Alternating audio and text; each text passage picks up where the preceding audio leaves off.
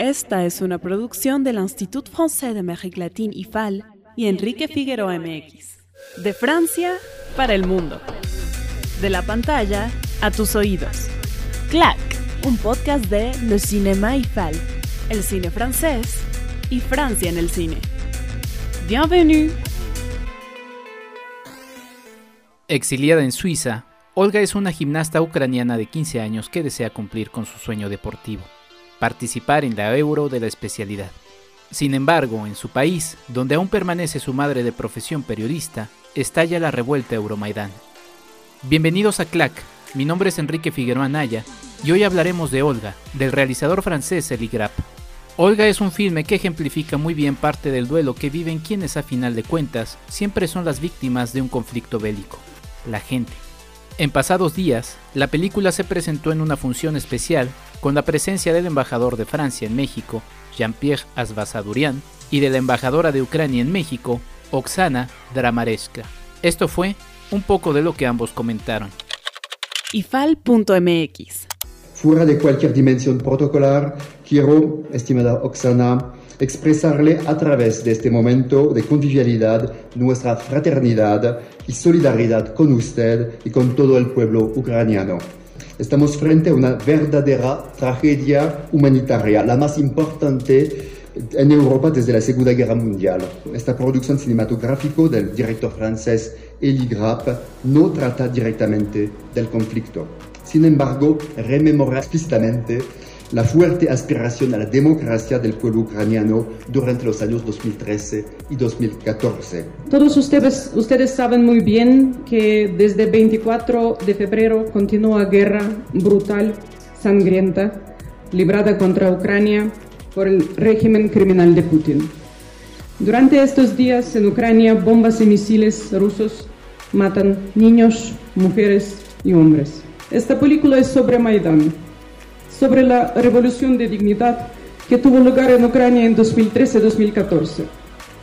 Pero podréis ver el espíritu y la esencia del pueblo ucraniano.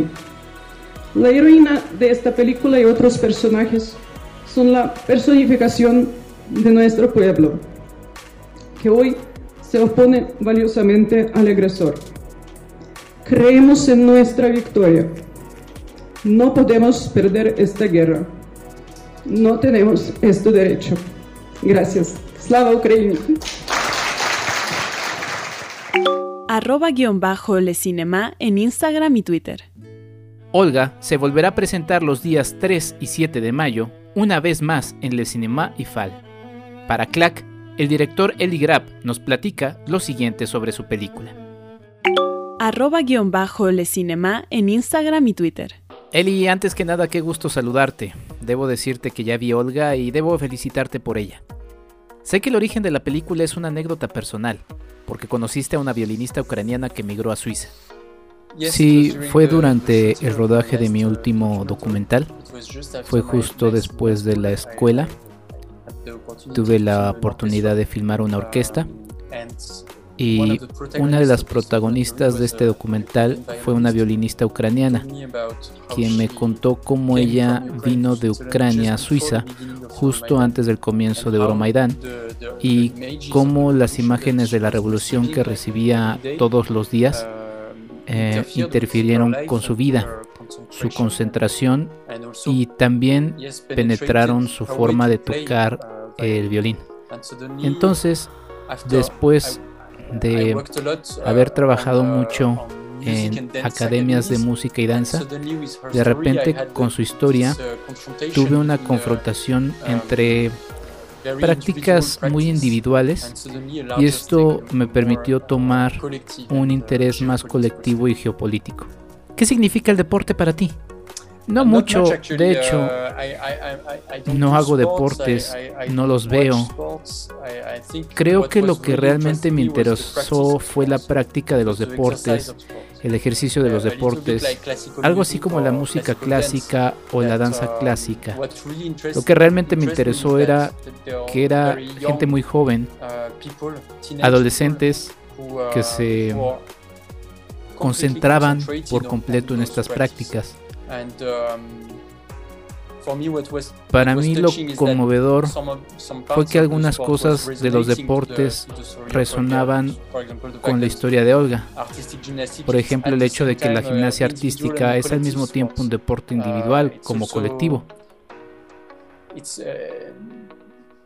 No es algo común ver mujeres tan jóvenes, tan fuertes y con tanta determinación acerca de lo que hacen. Y creo que esos videos están subrepresentados en el cine. Así que era importante para mí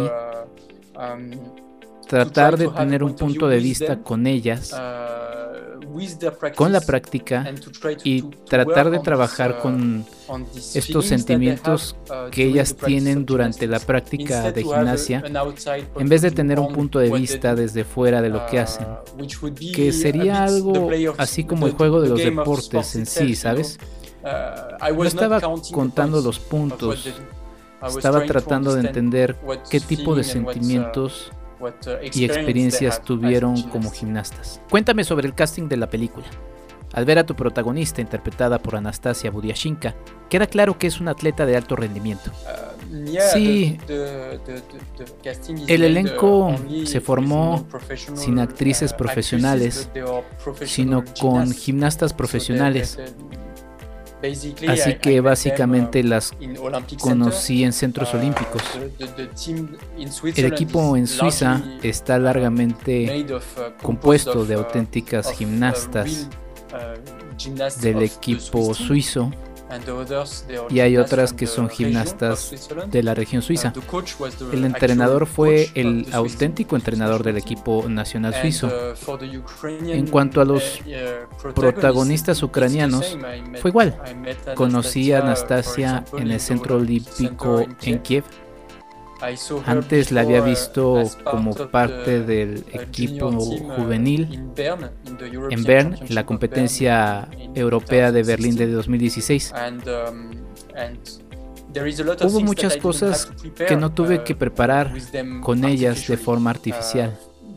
La forma en que caminan, cómo se comunican entre ellas, cómo son durante los entrenamientos, ya sabes, es parte de su experiencia real. Están acostumbradas a vivir sin sus padres y a entrenar 30 horas a la semana.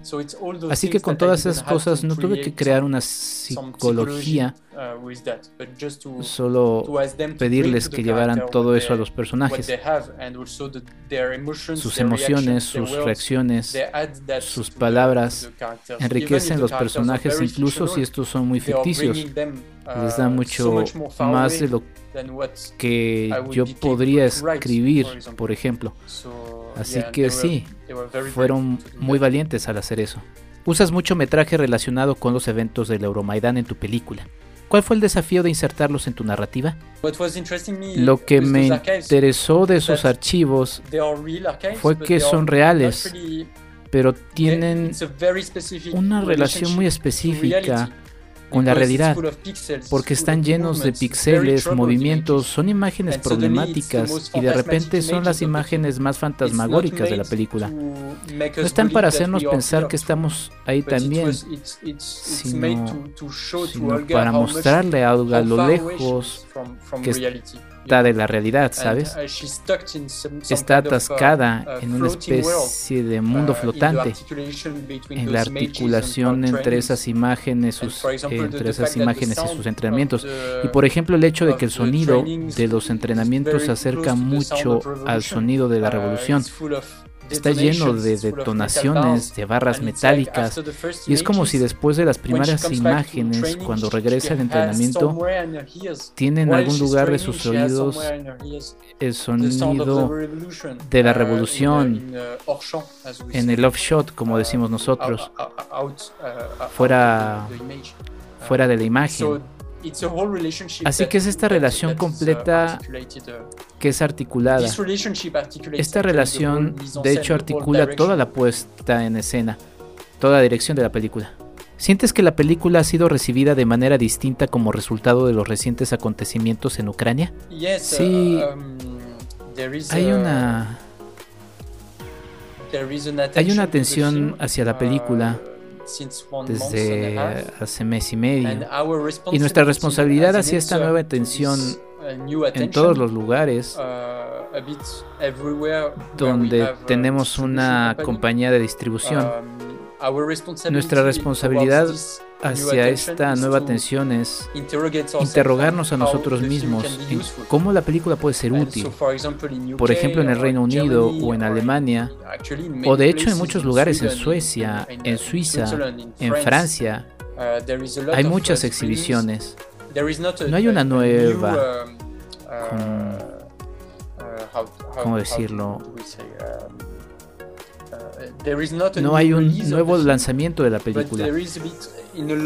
Pero en muchos lugares, en muchos países, hay proyecciones de solidaridad con el fin de encontrar algo para Ucrania.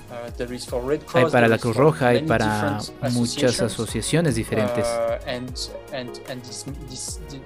Debemos usar la película para recaudar dinero para Ucrania. Debemos encontrar una forma en la que la producción de la película no sea solo para la película, tiene que ser en solidaridad, solidaridad con lo que está sucediendo y no una solidaridad simbólica, sino una muy concreta. También está entre mis responsabilidades de hace, hace mes y medio decirle recordarle a la gente que la guerra no ha terminado y que todavía hay mucha gente entre ellas gente de equipo que necesita ayuda en concreto en Ucrania ahora mismo. Debemos seguir mandando algo de dinero para la Cruz Roja, para el ejército, para la gente ahí. Muchas gracias por tu tiempo y mucho éxito en tu carrera. Gracias por tu película. Muchas gracias a ti, muchas gracias por la entrevista. Arroba en Facebook.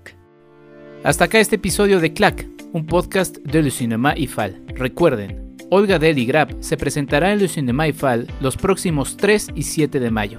Para más información, consulta nuestra cartelera en ifal.mx, diagonal cinema, diagonal cartelera. Yo soy Enrique Figueroa Naya. Hasta la próxima. De Francia para el mundo. De la pantalla a tus oídos. Clac, un podcast de Le Cinéma IFAL. El cine francés y Francia en el cine. À la prochaine! Esta fue una producción del Institut Français d'Amérique Latine IFAL y Enrique Figueroa MX.